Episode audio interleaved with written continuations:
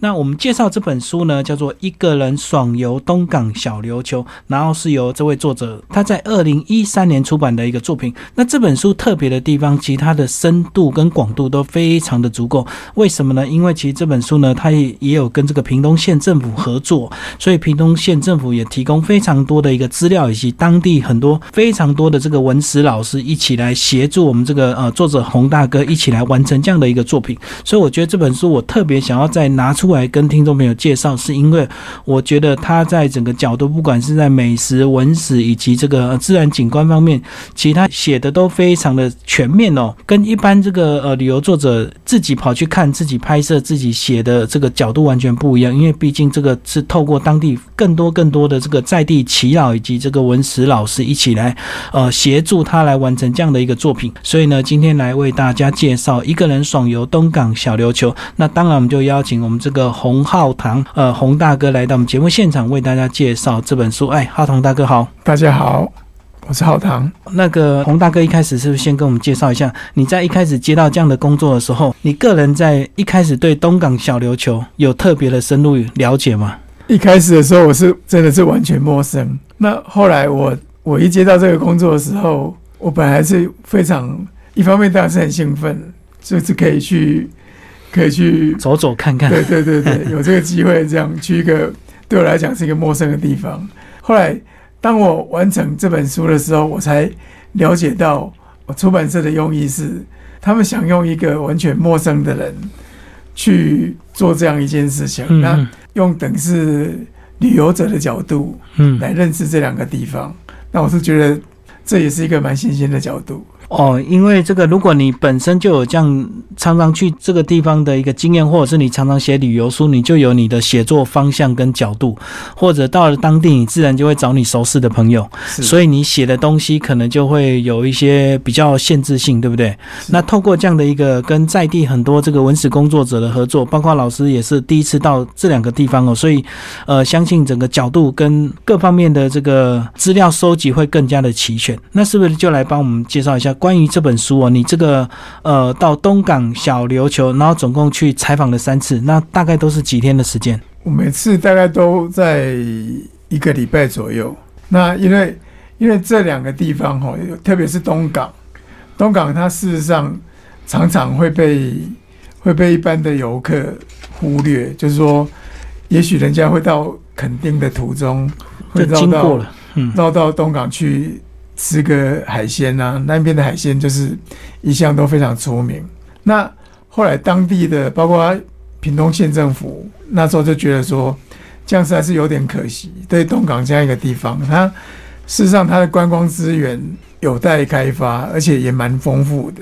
嗯嗯嗯，哎，它包括它的渔港文化，还有包括它的一些，它事实上它它开发的蛮早的。在日治时期就已经就已经开发，甚至在日治时期之前就已经东港地区就已经是一个蛮有蛮开发蛮成熟的地方了。嗯，所以一直到现在，它变成一个垦丁的中途站，这样子是蛮可惜的。所以那时候他们就想说，可不可以透过介绍，让游客慢慢慢慢发现，说这个地方事实上也可以值得专程一游的。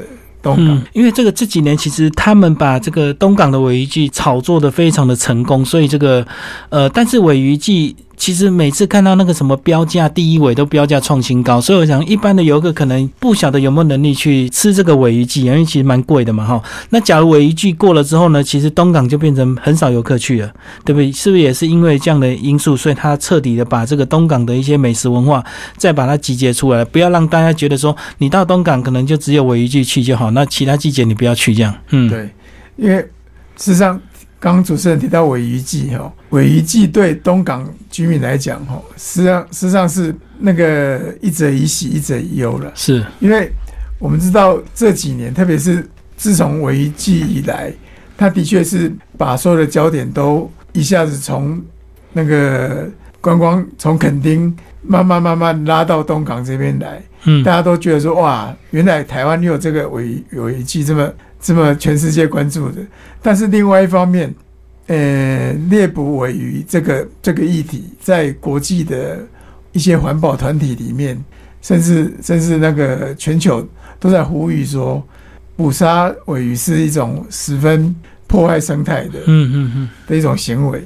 那这时候，那个屏东县政府，尤其是特别是官方，他当然会有一点隐忧，说我们一方面一直在推这个，那万一这一项这个议题如果是被在国际上受到谴责的，那以后要怎么办呢？嗯嗯，所以他们每年还是会办会办这种关于尾鱼季的，等于是东港观光文化的这种推广。但是慢慢慢慢，他们想要把这个尾鱼的从把焦点从尾鱼身上慢慢慢转移到其他的，比如说樱花虾，嗯嗯，比如说其他的像他们的王传文化，对这方面去去推展观光这样子。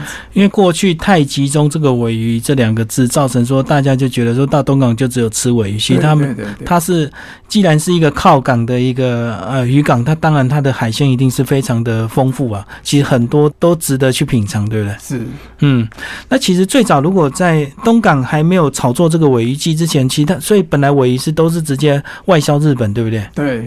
而且那时候应该是价钱一直都不错嘛，哈。对，因为尾鱼这种生物哈，它事实上它如果要养殖的话，曾经很多很多单位都尝试说，既然这种尾鱼这么受欢迎，那我们为什么不用养自己养，嗯后来他们也尝试过很多方式，但是后来会发觉说，养殖尾鱼是一是一种十分费力而且不容易，那个成本效益非常低的，嗯嗯因为好像几公斤的的饲料才能够产生一公斤的，就不，划算，就对。非常不划算，而且非常不环保。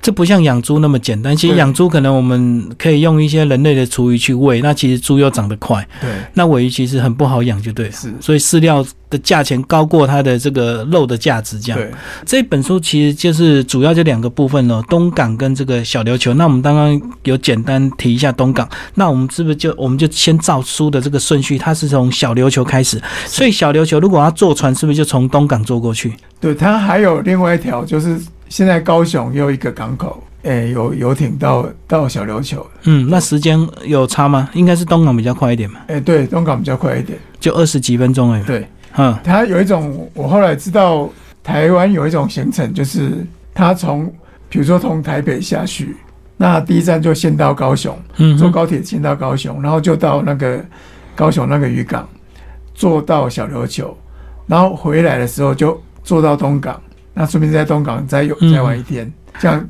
变成三天两夜的行程，这样。哦，就旅行社有这样的一个套装行程，就。有有这种套装行程。哦，就先让你从呃北部搭高铁下去，对然后再接驳到这个高雄的渔港，再坐船，然后再回，那等于是把两条路线都玩过这样。对对对，嗯嗯嗯，好，那其实这个小琉球它非常的小，对不对？是它小到说，呃，听说这本书里有写到，这摩托车骑一圈呢、这个二十分钟以内就骑完，十几分钟左右。没错，然后这个老师一开始去的时候也非常好奇，说啊，十几分钟骑完，你去那边随便也要两天一夜、三天两夜，那逛十几分钟之后怎么办？对。来跟我们讲讲你那时候还记得你第一眼上到小琉球的感觉吗？是到底有多小？我第一次去的时候是，当然是当然是当地的朋友带我去，带我去先去拜访那个他们的住在小琉球的的亲戚这样子。嗯嗯嗯，对，那我那时候坐的船是也不是最新的那种那种快艇那种，还不是比较公营的那种船。就交通船，公营交通船，公营交通船比较慢一点对。，那是第一次，第一次，后来我就觉得说，哇，这地方坐这种船也不是说真的十分新颖这样子，但是据说已经比以前好很多。嗯嗯，那我是觉得还好，半个半个多钟头这样这种行程，我觉得是一般人能够忍受坐船，不习惯坐船的人能够忍受的范围之内。嗯嗯嗯，后来一到那边去，就开始你你才开始想到说，哎、这个地方如果没有做大众运输系统，比如说公车之类的，哎、那他们都怎样？后来一下岸的时候，我根本想都不用想，因为有太多的那个租摩托车的，就在那个码头等你呢。对对对对对对，所以所以你一下就知道说，哦，原来这边就是都靠摩托车这样子。嗯，对，那后来我我一去的时候就，当然我没有那么快就骑摩托车，还是当地的友人就带我们先绕了一圈，嗯嗯，很快的绕了一圈。那我就想说，哎、真真的是很快。那这样子，其实，在小琉球它不太会迷路，对不对？因为对它绕来绕去就是这么一圈。对对对嗯对，然后这个它好像很早就是也因为这样的观光因素，说因为你当地可能你坐公车也不方便，因为太小了，对对不对？那租车也不划算，因为最后呢就发展成呃摩托车。那摩托车因为又有很多这个外国游客，他不一定有驾照，所以他很早以前就无形中就发展成一个绿能岛，都是电动机车这样子。嗯那也是那几年，大概他们因为发现说这个摩托车实在太恐怖了，嗯他们当地居民，我那时候去的时候，那统计当地居民才一万一万人左右，那他们的摩托车的数量就一万四千辆左右。哦，你说你摩托车的一个居民可以配一点多部摩托车，这还只是摩托车一般的摩托车而已。是那时候他们就开始想说，这样这样不行，这样整个空气污染了、然后他们就开始推展那种电动摩托车。电动摩托车，我去试验的结果，我就觉得很好玩。他们那种一般的机车要加油嘛，嘿对，那电动摩托车当然要要充电。那他们就在岛上很多个地方都有那种充电站。充电柱这样。对对对对对对，所以你你看没事，你就你就要把你的摩托车骑完之后，比如说你要去吃个东西，那你看附近有一个充电柱，嗯你就骑到那一边，就把摩托车先顺便停好，充电这样子。那、你也许只是在那边吃完吃个饭，或者在那边玩一玩，或你回来的时候，哎，又充饱电，这样。感觉上你整个岛绕一圈十几二十分钟，但是你可以在那边玩很久，在一站玩很久，顺便充电这样子，嗯。实际上是蛮方便的。而且它每每个电动摩托车都有配备两颗电池，一哦颗是备用的，是是。所以你即使在某个没有充电柱的地方发现你没电了，你可以迅速的换另外一颗电池，不会让你说在半路上找不到找不到充电柱又没有电池这种这种窘境。所以这也是这个岛它小的一个意外的好处哦。因为如果岛如果大的话，你可能就充电，万一这个骑的路程太远，那个骑到半路荒郊野外没地方充电就麻烦。那因为这个小琉球它小，反而意外造成这样的一个好处对，哦。然后这个其实里面小琉球一些自然生态的景点也蛮多的哦。是那是不是先来我们先来介绍这个自然生态的部分好不好？这个明信片上这个好像小琉球的代表的地景就是那个花瓶岩，对不对？对对对对。那花瓶岩大概有几万年成型到现在吗？基本上小琉球本身就是一个珊瑚礁岩，嗯，珊瑚礁岩事实上全世界这十分珍贵，全世界大于一平方公里的珊瑚礁岩，事实上不会超过几个，小琉球是其中之一。是这对全世界来讲都是非常珍贵的的自然生态，这种是台湾引以为傲的地方。就是它是礁湖沉积下来的，后来这个地壳上升之后把它对那我们知道珊拢起来。珊瑚这种东西，它基本上是一种又像是又像是动物，又像是又像是植物。嗯嗯，哦，所以珊瑚礁它基本上就是珊瑚的骨头。遗骸啊，对对对对对。嗯嗯，那事实上，我去访问几个这种专门研究这种海洋生物的学者，他们也告诉我，事实上，这事实上学问蛮深的，就是说珊瑚这种东西，他们也一直在研究。珊瑚有很多种类，对，哎有长得很快的，也有长得很慢的。对对对对对。嗯那甚至有些很珍贵到说，它可能几万年才才长一点点的。是是是，嗯，对，所以那时候小琉球刚开始，一般尤其是日治时期到开始到到几十年前那时候，因为当地的人，包括台湾居民，也不晓得这种生活的可贵，嗯所以很多日本的有心收藏的人士就来这边大肆搜刮这样子。哦，不管是捡或者是买，反正这个随时都挖得到就对。所以也破坏了不少。那他嗯，们这几年才慢慢慢慢一些学者的推动，就是要富裕整个珊瑚礁这样子。所以现在到那边就不能够随便捡、随便挖了，就对对对对对，嗯一定有保育。对他们自发性的发起说，除了自发性的发起，要游客不要乱捡拾这种珊瑚，他们还有那个巡巡防队在在是是在。检举这样子。这样相对，我现在讲这个小琉球的建筑也会有管制，对不对？因为你一挖下去，那个地基就是挖到那个珊瑚嘛。对对对对嗯，所以也不能够盖太高的一个建筑，这样。对，那我们刚刚这个讲到是花瓶岩哦，那花瓶岩的话，有没有文史工作者可以预估它大概它的寿命会多久？因为我知道它头大身体小，可是总有一天它就可能会倒下来，对不对？这个这个我我还不晓得，因为嗯大概也没有文史工作者会会这样会这样那个，因为呃 那个花瓶岩，你看照片是这样子的，事实上它有分涨潮跟退潮，嗯，它它涨潮的时候就就是在就等于是在海中的一个小岛这样。对对对对，啊，退潮才会看到在退。潮，你才可以慢慢的爬过去那附近这样子。对啊，其实就好像我们那个呃野柳那个女王头一样那个女王头我们都知道会去保育，因为它的脖子啊越来越瘦了，很怕它倒下来。可这个花瓶岩好像就很难去保护，对不对？对对对，因为它就是长在海里面的这样。对而且它比那个女王头还大很多了。对，嗯嗯嗯这，个花瓶眼，我知道。然后很多人去拍照，就会故意去借景借位，然后假装扶着这个头这样子，对对对对，就跟比萨尔斜塔那种特效一样。对，嗯，这个是花瓶岩。那其实里面呢还有一个地方蛮有趣，叫乌鬼洞。哎那乌，鬼洞这好像也跟文史有点关系，是不是以前有躲这个黑人在里面，是不是？是躲荷兰人嘛？嘿，那个传说非常众说纷纭的，就是他就说有那时候因为要躲避人家来攻击的时候嘛，就是人那个大概是荷兰人，荷兰人就是用用那种方法把他们逼到洞里面去，嗯嗯，据说是是某一种某一种黑黑皮肤的，把他们逼到洞里面去，然后用用烟熏的要把他们熏这样。要把他们熏这样，把他们熏开来。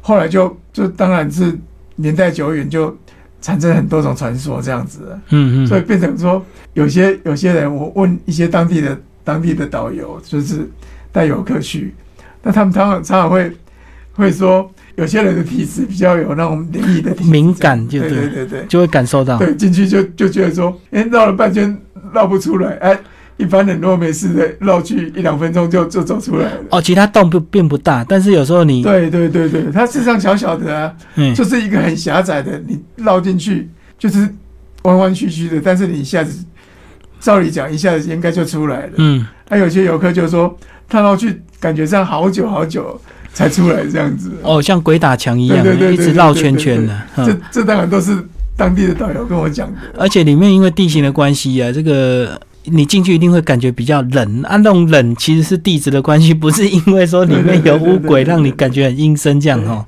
呃，这个是这个乌鬼洞哦。那其他我们来讲这个当地的这个美食哦，这个呃。不知道从什么时候开始，他们流行这个，给他们这个他们的人去捕鱼的时候，就带个麻花卷，哦然后这个麻花卷就变成观光的一个美食，然后现在几乎每家每户都会自己卷。对对对不对？就跟我们澎湖那个黑糖糕一样，来帮我们介绍一下麻花卷，好不好？哦，这个麻花卷，麻花卷真的是可以说台湾整个台湾的一个一个奇迹了，就是说嗯放在、放在一个台湾的特殊的这种这种社会的结构啊，这种这种产业的结构，一个特殊的奇迹。嗯麻花卷事实上它不只是一对小琉球来讲，它不只是一个当地的伴手礼而已，是，它很大的一个意义，它解决了很大的社会问题。怎么说呢？因为当初我们先不说麻花卷怎么来的，我们先说，当麻花卷这种东西开始在小琉球上开始每家每户都在做的时候，他觉得一个最大的问题就是说，他们当地的那种，他们当地因为因为某种因素，他们当地很多讨海的人，他们是娶了外籍的外配，嗯外外配这样子。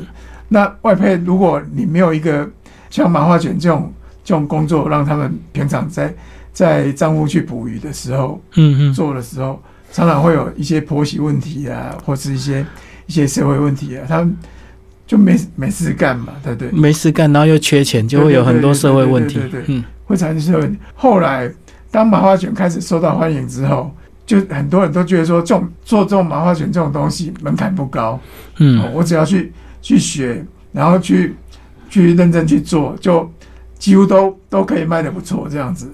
后来就很多几乎家家户户的人都投入这种麻花卷的的生产，只要你家里有有这种多的，比如说那个阿妈啊，比如说妈妈那些人力就对，对多余的能力的话，就可以投入这种生产，而且而且这种你不用到大工厂去，你你家里或是说几个邻居就可以弄成一个品牌，嗯嗯。自己在家里做这样子。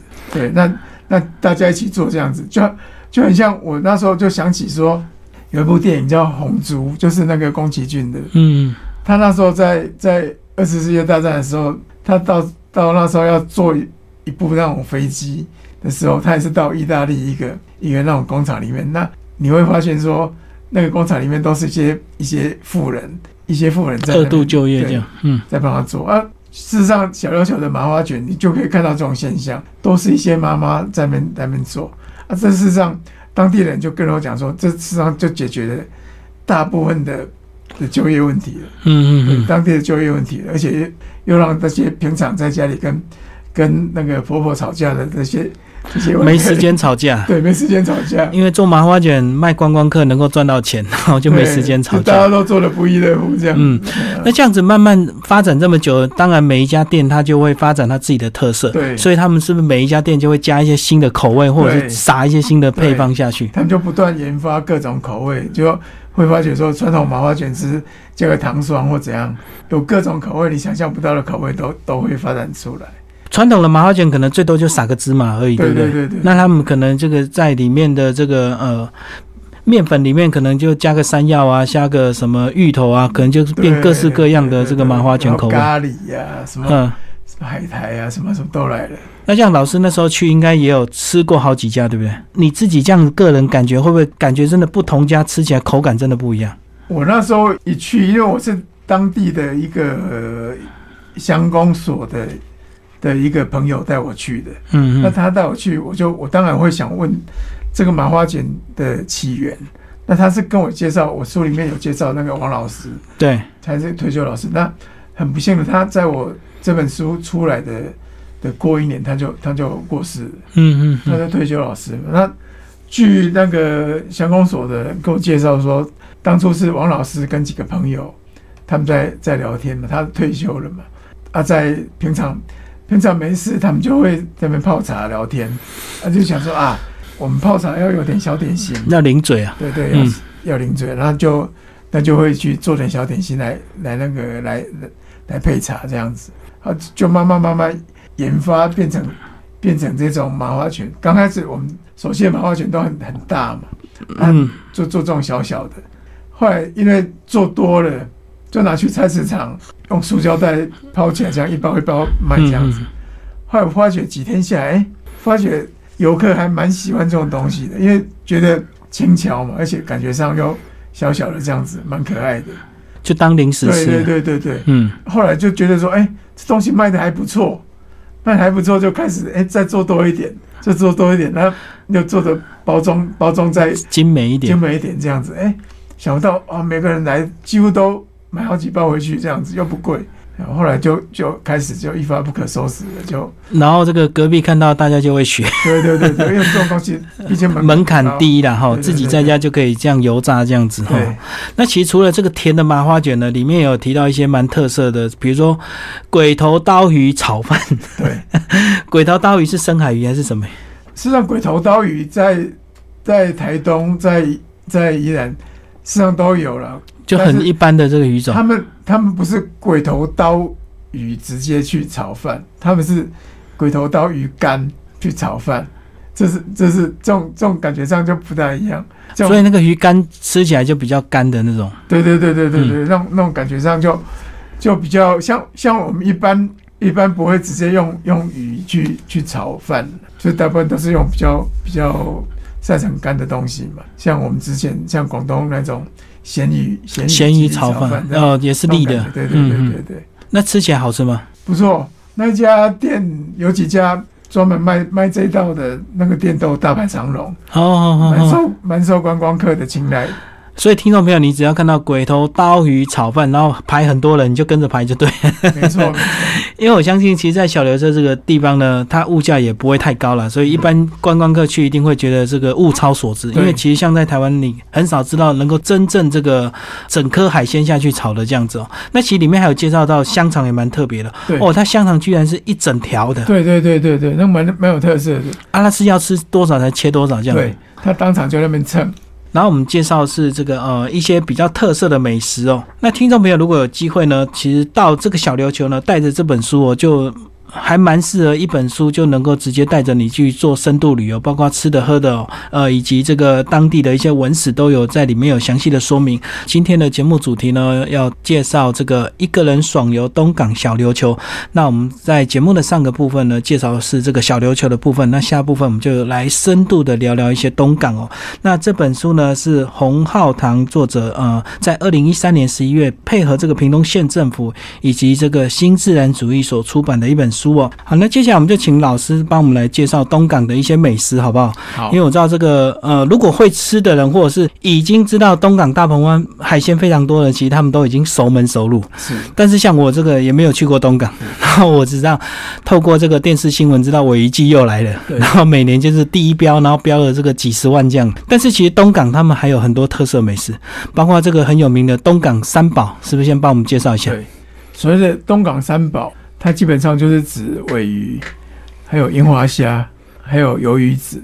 那尾鱼当然都就是黑尾鱼嘛，但是黑尾鱼吼，像我我刚刚有讲到，黑尾鱼基本上虽然它很有名，但是嗯，它相对来讲它的价格也非常贵，不亲民这样子。嗯嗯，所以你在尾鱼季的时候，你到东港鱼市场那边去的时候，他们都有很多很多摊位哦。那即使不是在那边现场买的话，你到东港几乎各大小餐厅都有提供这种生尾鱼生鱼片这种。嗯嗯，那樱花虾，樱花虾就非常值得一提了。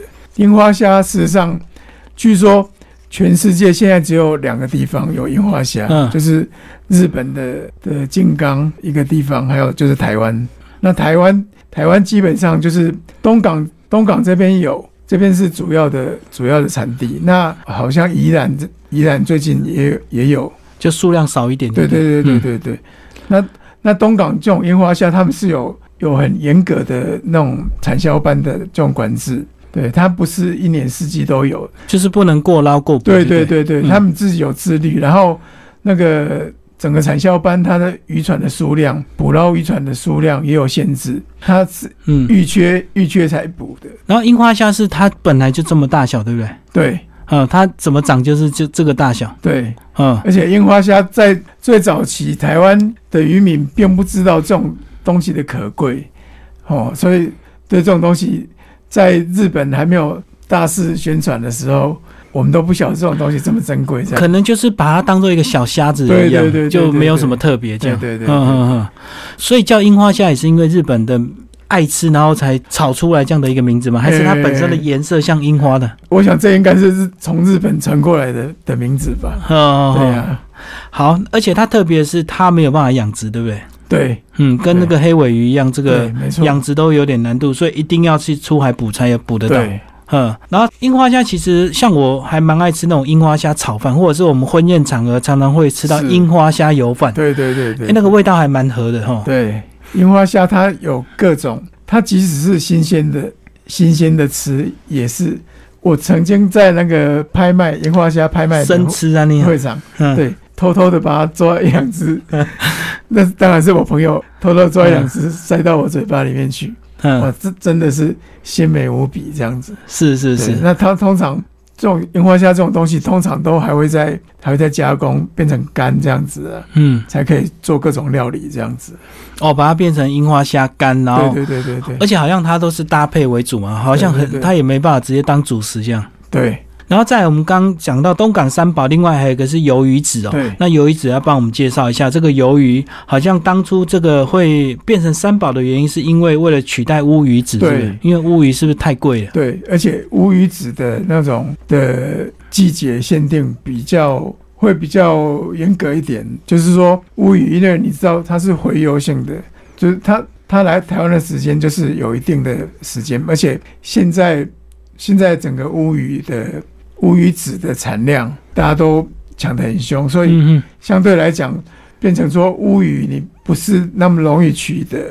是，那他们后来就就想到说，哎、我们有有有鱼子可以做鱿鱼子，而且做起来口感也不差。嗯嗯，对，那我们何不专心来来做鱿鱼子，变成我们这边的一个特色这样子？啊，是不是也是因为这个鱿鱼它的这个产量比较多一点，对比较好做？相对来讲，它比乌鱼还还来得容易。对，嗯，然后一般这个乌鱼子是怎么吃？是直接把它变成鱼，呃，像卵这样子的干酱直接吃吗？对，有有鱼子，它基本上就是跟有鱼子就是跟乌鱼子的的概念是相同的，嗯嗯它就是把把它们的卵取下来，然后晒干，然后就把它压制成一片一片的这样子。然后就直接切片这样吃。对对对对对，那当当然是跟乌鱼子一样，你你要经过特殊的烧烤这样子，千万不要、也不要烤过度这样啊，。老师，你吃下去这个口感怎么样？诶、基本上它它跟乌鱼子相比的话，当然乌鱼子你会比较浓密一点。哦，应该是更扎实啊，你哦。对对对对嗯对对，啊，鱿鱼子就感觉上就大嘛，但是它它的气味的确是跟乌鱼子不大一样。哦哦你你如果两种都吃过，你当然分辨得出来。哦，这个是对鱿鱼子哈。对对对对对对。好，那再来，他还有他们后来又找出这个东港小三宝。那小三宝呢，就是算是以熟食为主了哈对对。对啊，帮我们介绍一下小三宝。东港虽然说小三宝，但是我觉得东港的小吃当然不只是这三样。嗯哼，那一般来讲，所谓的东港小三宝，大概就是指它的那个其余呃 o l e n 奇鱼黑轮嘛。嘿奇鱼黑轮就是当初诸葛亮在南部出国留学的时候，被发现正在，吃。被发现正在吃那个东西，那个东西事实上还真的蛮好吃的。其实这几年好像北部的夜市蛮多的，其余对对黑轮越来越多然后价钱大概是一只十块或十几块，还蛮便宜的。那那这个东西哈、奇遇黑轮在东港哈、很多地方，特别是华侨市场，就至少就有两两三摊，就是现现做所以它就是其余姜嘛，哈，对其余姜都给炸姜，然后会加一片一小片的那种蛋蛋，那个熟熟蛋嗯嗯嗯，哦，熟蛋加一小片，然后下去炸这样子，是炸成一条一条的。然后因为长长的像黑人那个形状，对对对对就叫奇鱼黑人。其实现在北部夜市还蛮多嗯可以买得到，而且好像还有加盟店呢、对。对。啊，然后大概都是十买十送一这样，对对对对对。要你一支买十只。对。然后再有个叫双双高高论论哦，这个我就不知道是什么。哦，双高论在东港也是发展成非常多的口味。嗯，它双高论，它基本上都他们都是糯糯米制品嘛，糯米制品，你把它就是用米浆，你把它把它吹熟这样子啊，它就很很 Q 弹这样子。哦，它它就有点像我们那个凉糕那种，对对对对，就就是是它大部分都是甜的这样子。然后它做一大块就是切这样。对对对对对对。嗯嗯嗯。那他们发展成各种口味，现在已经在东港，你到什么口味都买得到。哦，就是看你爱吃什么，他们这个都有做成甜的这种双糕、哦。它最传统的，当然在菜市场里面都是卖黑糖为主。嗯嗯嗯。好，那第三种呢是辣桂，来帮我们介绍一下。它所谓的霸桂哈，霸桂就是它的原理，据说啦，据说啦，它是从从台南的那个蛙桂演化而来的。哈哈哈。就说据说有台南的女儿嫁到东港去，因为太思念家乡的这种蛙桂，嗯就发展成说哦，我也来做做桂这样子，所以就把那种米浆也是也是蒸熟，但是它不放在不放在碗里面蒸熟，它就直接做成一大块的。嗯。一大块，然后然后就米浆蒸熟之后，也许加点油葱这样子，那再切成条小块这样子，然后再加入一些一些像香肠啊，一些一些肉肉燥啊，肉嗯肉丝这样子的，去煮一个汤。啊，它那个汤是，它那个汤应该是用一些鱼汤或是鱼骨或什么哦，去熬制，非常浓稠的汤这样子。我看你这个图片怎么感觉很像顶边搓，是不是？诶、看起来有点像，但是事实上那个所谓的顶边搓，当然是我们用那个米浆用在顶边这样子弄垫边，嘿这样子。嘿，再加个汤这样。那那个那个霸桂那个是是一整块的那个桂，切成一长长条，一样先蒸成一整块，再去细切？切切成长条，再放到里面，然后再浇上它的那个汤头下去的。哦，所以吃起来口感比较不一样。对对对，好那刚刚我们介绍这个很多在地小吃哦，那好像这个如果说你到东港比较不熟的，是不是直接就找到那个华侨市场就能够吃到这么多这个美食？哦对对对，当然当然，华侨市场华侨市场它就是一个传统市场，是不是？哎、不是传统市场，华侨市场它基本上的概念就是一个大型的海鲜海鲜超级市场，嗯这样讲，而且生的熟的都都在这边。对对对对对对那为什么会叫华侨市场？是当初有什么华侨还是怎么？对，当地这是事实上这也是众说纷纭。华侨市场一开始是一个绰号，绰号也许是当地人开玩笑了，就是说，因为据当地人讲说，他们东港人他们不会去买鱼，会去买鱼的都是外地的。哦，不知道的人才会去那边买。哎、不能这样讲，这样讲有点欺负人。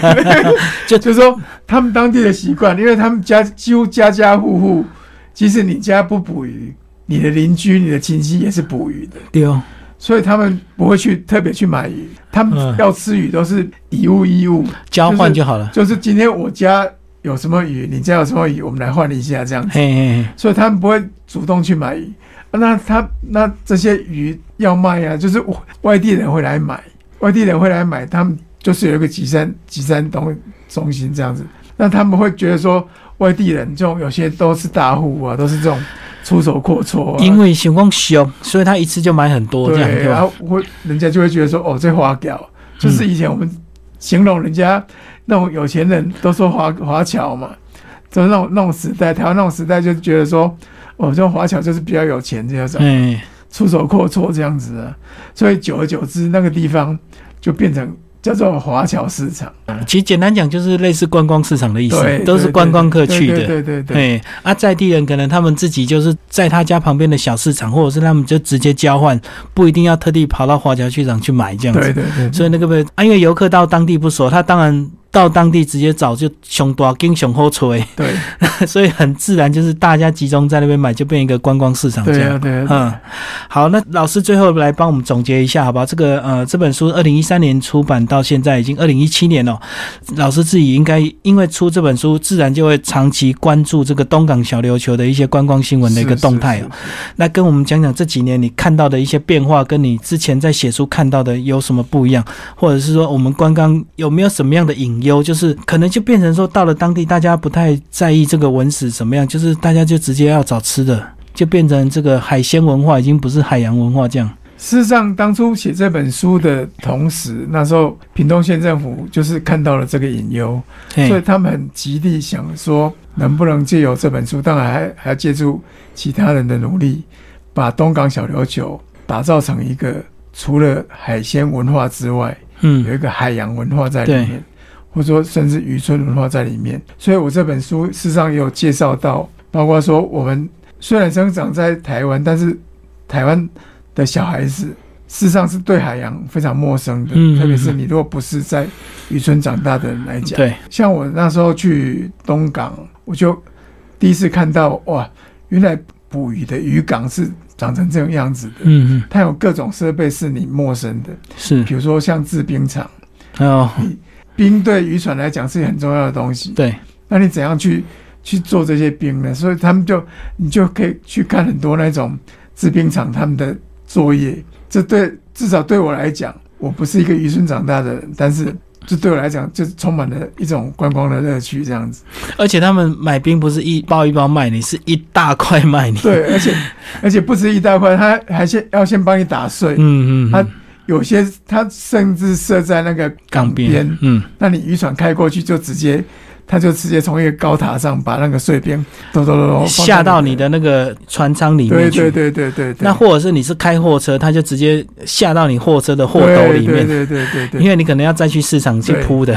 像诸如此类，都是除了在品尝海鲜之外，你可以感受到或是学习到某种你生命中没有的经验的这种渔村的文化，这种。事实上，就是这只是举一个例子而已。嗯事实上，我们去旅游，就是就是除了去吃美食之外，你可以感受到一些当地的文化，这是这是最完美的事情。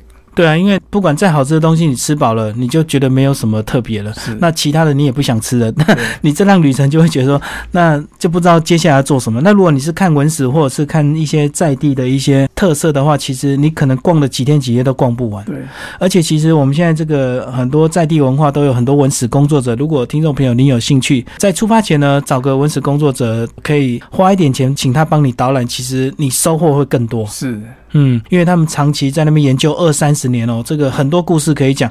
那我们只要付一点点的这个钟点费，相信他们也非常乐意为我们大家服务这样子。因为其实真正从事文史工作者不是在意那个收入，是是在意说他讲出来的故事有没有人听，所以有听众对他来讲是最重要的。对对对对对，嗯嗯嗯，今天非常感谢我们的这个呃洪浩唐洪老师为大家介绍他这个新书，他的新书是一个人爽游小琉球东港。那这本书呢是由屏东县政府跟新自然主义一起出版的。好，谢谢我们的老师，谢谢。谢谢。